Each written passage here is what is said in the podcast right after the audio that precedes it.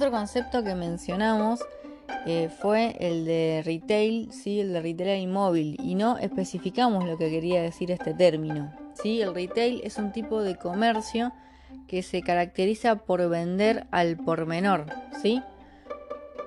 Por ahí los ejemplos más claros son el del supermercado, el de la tienda de ropa, la tienda de moda, los centros comerciales. Lo llevan a cabo empresas cuyo objetivo siempre es vender a múltiples clientes finales con un stock masivo. ¿sí? Es lo opuesto, sería lo opuesto al concepto de venta al por mayor, ¿sí? que vende grandes cantidades a, poco, a pocos clientes, típicamente conocidos como los propios retailers. este tipo de compra se vio eh, afectada mm, por el tema de la cuarentena, el coronavirus y los supermercados. Eh, por ahí no llegaban con la compra online a diferentes públicos eh, que hoy sí lo están consumiendo de manera online, como por ejemplo los adultos mayores, las personas de la tercera edad, que antes em, les costaba muchísimo ¿sí? vincularse con, con todo esto. de a poco o no tan de a poco lo pudieron hacer en el 2020, eh, si bien hay muchas personas, muchos adultos mayores que están acompañados por un entorno familiar que por ahí los ayuda, los nietos, los hijos, con diferentes trámites online, eh, creció de mm, una gran parte, ¿sí? que eh, hoy en día lo está haciendo, lo está ejecutando a esto perfectamente. No solamente desde la computadora, desde la PC fija, sino también de dispositivos móviles. ¿sí? Recordemos que cuando son muchos integrantes en una familia no siempre hay una computadora por cada integrante. Entonces con todo el tema de la pandemia y de la cuarentena es muy probable que se haya eh, comprado, ¿sí? que muchas personas hayan comprado productos a través de la tecnología móvil. Em, la Cámara Argentina de Comercio todos los años em, lanza un estudio ¿sí? de consumo en Argentina. Por ejemplo, en el 2019 se, em, este estudio arrojó un incremento de eh, un 60%. ¿sí? Las, las compras eh, fueron realizadas a través de teléfonos móviles. ¿sí? Un 60% de las compras realizadas durante el 2019 fue a través de teléfonos móviles. Eh, imagínense ahora, este estudio se hace em, de manera semestral. Entonces estamos esperando, todos muy ansiosos, los resultados que va a arrojar el estudio del primer semestre de 2020. ¿sí? Que vendría a ser más o menos agosto, por ahí. Y eh, vamos a ver en qué situación se encuentra agosto, si seguimos con la cuarentena, no seguimos, no lo sabemos. Eh, así que esperamos el informe igual. Eh, pero imagínense cómo aumentó eh, todo este número, como también en el 2019 la tarjeta de crédito fue utilizada eh, en más del 50% de las compras de los argentinos. Imagínense también en este contexto de pandemia en el cual se fomentó mucho el, los sistemas, el uso de los pagos electrónicos, ¿sí? Para no tener efectivo en la mano, porque era también un riesgo de contagio, ¿sí? para prevenir eh, el contagio de la pandemia. Y eh, ya en el 2019 un 40% de las compras habían elegido el envío a domicilio. Otra cosa más que estamos esperando em, a ver en el, en el informe del primer semestre de 2020. Otro concepto que vamos a ver hoy es el de Big Data. ¿sí? La clave de los, de los negocios digitales, el Big Data, muy relacionado también eh, con todo lo que es ingeniería en sistema, ingeniería industrial, con todo lo que es ingeniería y sistemas, software.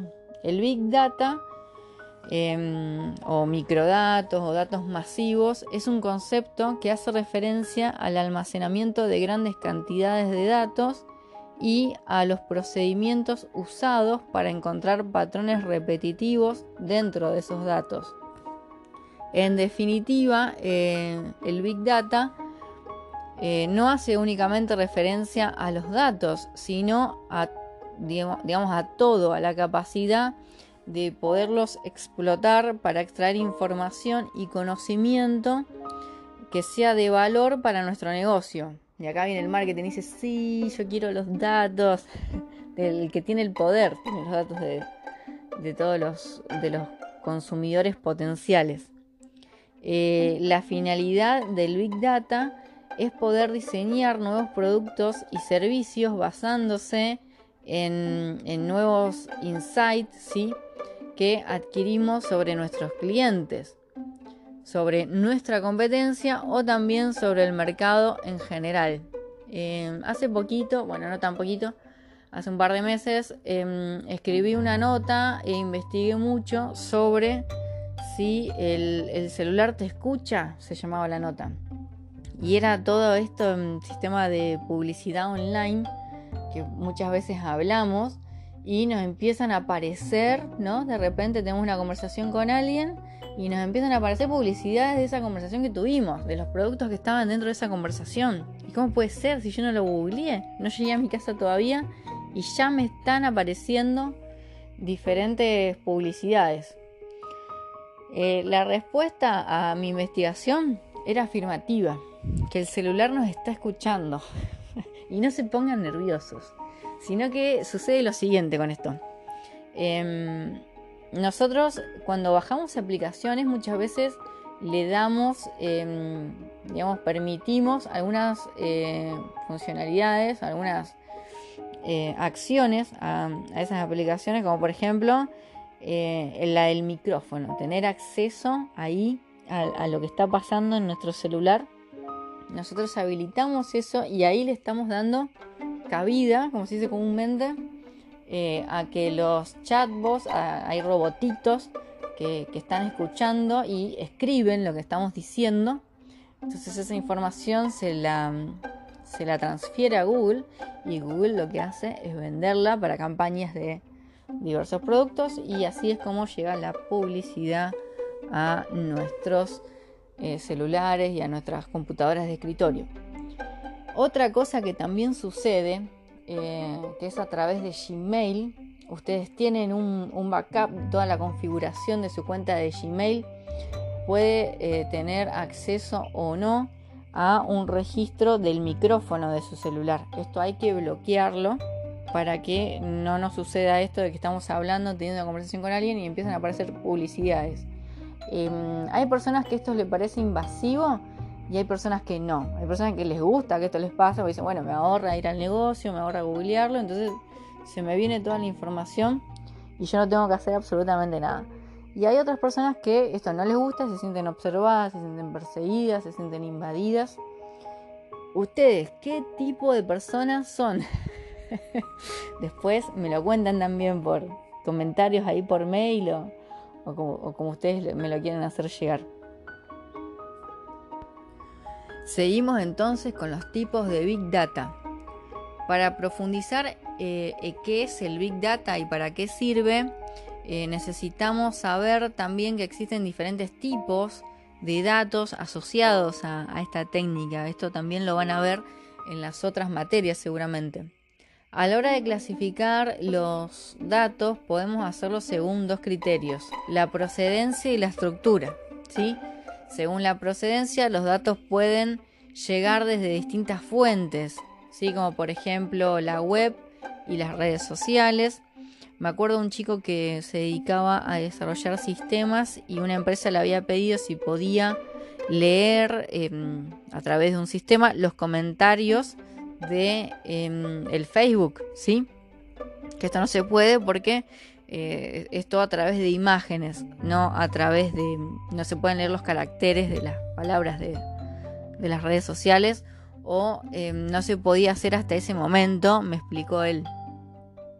Entonces tenemos por un lado la web y las redes sociales, que es la información disponible en Internet como contenido web, ¿sí? generada por los mismos usuarios en su actividad en las redes sociales o en la información de búsquedas en buscadores. Después también disponemos de las transacciones, ¿sí? que incluyen todo lo que son los registros de facturación, las llamadas o las transacciones entre cuentas. También tenemos los datos biométricos, que son los datos generados por la tecnología de identificación de personas mediante reconocimiento facial o de huellas dactilares o mediante información genética. Se dice también, no, esto no me acuerdo si lo llegué a escribir, un artículo sobre el fin de las contraseñas, que el, día de mañana no van a existir más las contraseñas, sino que todo va a ser a través de datos biométricos para evitar al máximo los robos. Esto tiene que estar correctamente desarrollado para que funcione, ¿no? Vaya a ser que, que no, que no sé, me opere el, rostro y entonces de repente no me reconozca. ¿sí? Eh, ¿Qué pasa en el caso de los accidentes? Hay que evaluar un montón de cosas para implementarlo de manera correcta y a largo plazo, claro. Y también están los datos generados por personas, ¿sí? a través de los correos electrónicos, a través de servicios de mensajería o de grabaciones o de llamadas. También están los datos generados por las distintas organizaciones, tanto públicas como privadas, ¿no? Que tema el dato por ahí de muchos abogados de los sistemas judiciales. Esto también tiene que estar muy mm, desarrollado de una manera muy segura, digamos. Son todos los datos em, relacionados con, lo gubernamental, con las estadísticas, con el medio ambiente, todos los datos que tienen que ver con la población, con la economía, también con historiales clínicos. Sí, imagínense un error en esto, puede ser fatal, literalmente puede ser fatal. Ejemplos claros que podemos ver de Big Data ¿Y para qué sirven?